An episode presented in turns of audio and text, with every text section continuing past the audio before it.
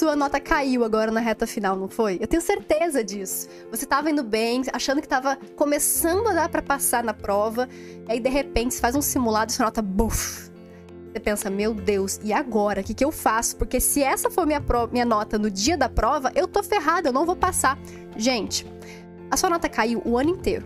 Isso se você fez questões, tá? Porque se você fez questões, a sua nota vai cair, a sua nota flutua. Porque flutuar é normal, gente. É natural que algumas questões de uma determinada prova a gente vá melhor, quando que numa outra prova que tem questões diferentes, a gente vá pior. Só que isso não é motivo para dizer que ah, na, naquela prova eu vou tirar a pior nota. O que a gente tem que fazer é estudar todas as questões que a gente errou, mesmo de uma prova que a gente acertou mais, mesmo uma prova que a gente acertou menos, porque essas questões se repetem na prova. E aí, esse novo conjunto de questões que vai cair no dia, a gente vai estar preparado, porque a gente errou muitas questões naquela prova que a gente foi pior, a gente errou algumas questões naquela prova que a gente foi melhor, mas o mais importante não é quanto está tirando na reta final, não é se a sua nota caiu, não é se a sua nota subiu, nada disso. O importante é o quanto você está aprendendo com os seus erros. E isso é aprovação.